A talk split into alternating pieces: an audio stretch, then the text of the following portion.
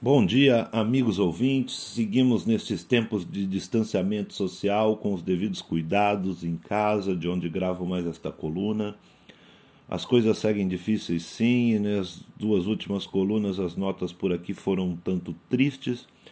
Eu falei bastante sobre a pandemia, sobre os livros que retrataram acontecimentos parecidos com este que vivemos. Falei também sobre a perda dos colegas escritores e, em especial, sobre Luiz Alberto Mendes. E não que o panorama tenha mudado, mas hoje eu vou tentar tornar as coisas um pouco mais leves por aqui, porque apesar de tudo é importante continuar e resistir nunca foi tão necessário. Resistir ao máximo ao vírus na saúde e aos vermes na política. E ainda assim a vida continua acontecendo, como tem que ser, inclusive no meio literário. Então, algo importante neste momento é apoiar as pequenas empresas, as empresas locais e, no mundo dos livros, as pequenas editoras e livrarias. Uma dica que me parece bastante interessante neste momento é se você deseja comprar um livro de uma pequena editora, compre diretamente no site destas pequenas editoras. E se pretende comprar um livro de uma grande editora, uh, compre de preferência numa pequena livraria. Todas estão entregando via correio ou aplicativos e neste momento é muito importante. Cada venda é uma ajuda enorme para manter estes locais. No mais, neste mundo online, uh, tem muita coisa acontecendo, coisas boas, boa parte em eventos virtuais, como lançamentos de livros, debates e saraus online. E tem também as lives a Ria Livraria, por exemplo, que é a livraria da Mercearia São Pedro, recém-inaugurada pouco antes da pandemia, agora está fazendo uma live por semana que acontece todas as quintas-feiras às 17 horas pelo Instagram da Ria Livraria. Quem conduz a conversa por lá é o jornalista e escritor Jorge Ialangi Filiolini. E já passaram por estas lives. Uh, o próprio Marcos Benucci, que é o dono da mercearia e, claro, também da Ria Livraria. Uh, passaram por lá Walter Hugo Mãe, Lourenço Mutarelli, JB Medeiros. E nesta próxima quinta-feira, 21 do 5, é a vez da escritora Cristina Judá, vencedora do Prêmio São Paulo de Literatura 2018, com o livro 8 do 7. E eu tenho certeza de que será um papo bem interessante com esta minha amiga autora, Cristina Judá, que sempre tem muito a dizer. Outras lives que tenho seguido aqui com bastante interesse são as da Paula Altran, que é doutora em artes, jornalista e escritora. As suas lives vão ao ar todos os dias às 11 horas da manhã no perfil da Paula no Instagram. E a cada dia uma conversa com alguém da literatura, do jornalismo, escritores, editores, jornalistas culturais, professores. Claro, o assunto em pauta é a produção cultural nestes tempos de pandemia, mas a cada convidado temas são diversificados e debatidos. A escritora Penélope Martins também tem feito lives diárias bem interessantes, às 10 e meia da manhã, seu perfil no Instagram, às vezes até mais de uma, né, essa pela manhã e outra à tarde, onde ela conversa com escritores, escritoras, uh, sobre os mais variados assuntos.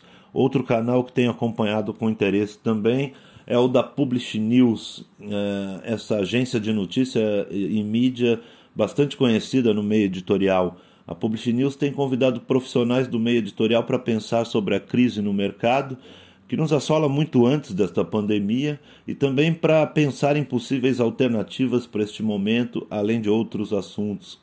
A Publish News também divulga diversos eventos virtuais ligados ao mundo dos livros. É, eu tenho acompanhado a Publish News mais pelo seu canal no Facebook. Ah, e aqui mesmo na Rádio Brasil Atual, também todos os dias, ao meio-dia, o Colibri Vita comanda o Colibri na quarentena, em conversas bastante interessantes com artistas e produtores culturais, ao vivo na rádio e no canal do YouTube, e também disponível logo em seguida nas redes sociais.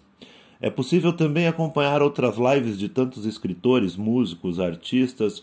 A lista é bem grande e bem fácil uh, de nos informarmos pelas próprias redes e acompanhar as pessoas e os assuntos que nos interessam.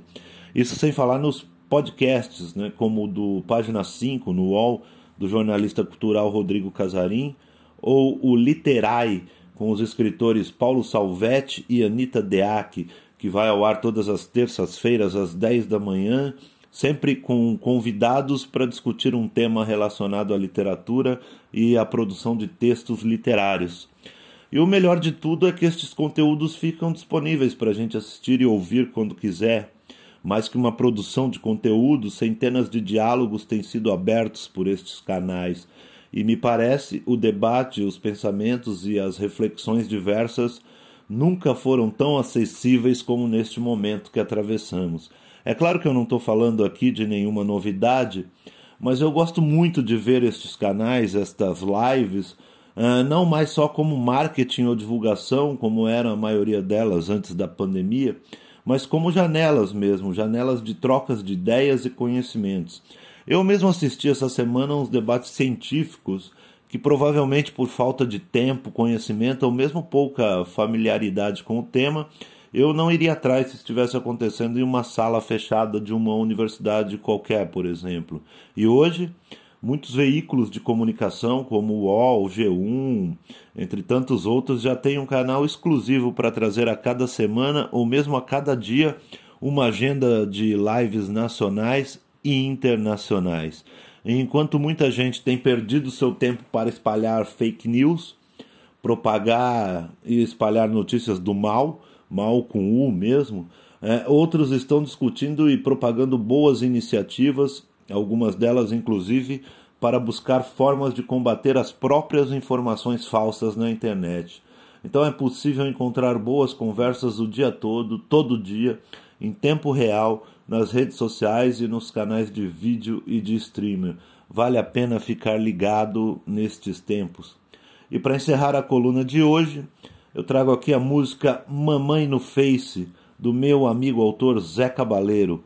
Fiquem bem, fiquem em casa e até a próxima quarta, se a gente não se ver antes por aí, ao vivo em lives. Abraços.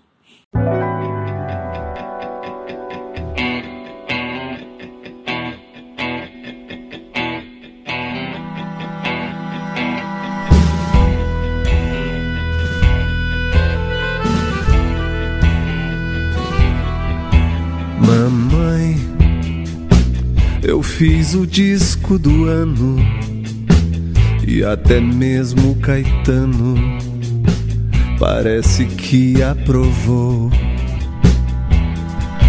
Mamãe, eu sigo na minha rota. Veja só o Nelson Mota disse que o disco é show. Só falta que a Folha de São Paulo comece a incensá-lo, dizer que eu sou o cara, ou então que os rapazes da Veja me chamem pra uma cerveja. Veja só que coisa rara. Não sou mainstream, nem sou cult. Eu sou assim, vapt-vult. Caiu na boca do povo. Mamãe, é bom ser experiente, ainda mais independente. Não ser nem velho nem novo.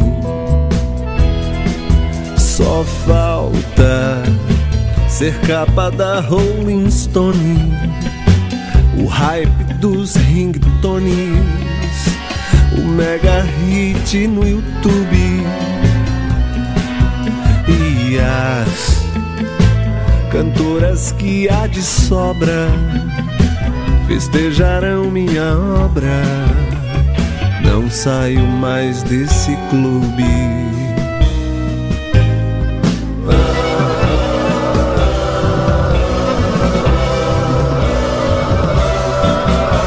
Mamãe, eu fiz o disco do ano.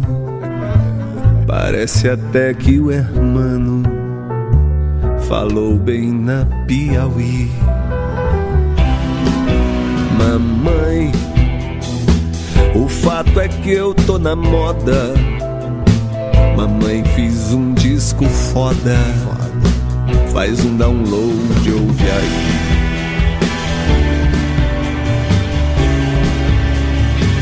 Faz um download, ouve aí.